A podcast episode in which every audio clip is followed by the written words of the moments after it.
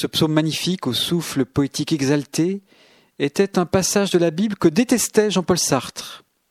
Il connaissait bien les Écritures, puisque son oncle, le docteur Schweitzer, était pasteur protestant. Mais dans ces versets, il trouvait la démonstration de l'aliénation de l'homme. Un Dieu qui a tout programmé dans notre vie, un Dieu qui nous scrute, un Dieu qui anticipe tous nos actes. Mais alors, où est la fameuse liberté des enfants de Dieu? Si le Père sait d'avance ce que je vais faire, le bien comme le mal. Dieu plus intime à moi-même que moi-même, dit saint Augustin. Et c'est vrai. Mais pas pour nous téléguider. Il nous connaît jusqu'au plus profond de nos abysses parce qu'il nous aime tellement qu'il devine nos pensées. C'est comme le fiancé avec sa fiancée.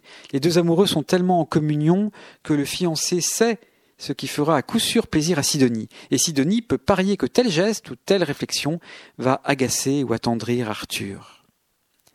Ta main me conduit, ta droite me saisit. Tout dépend de l'image qu'on se fait de Dieu.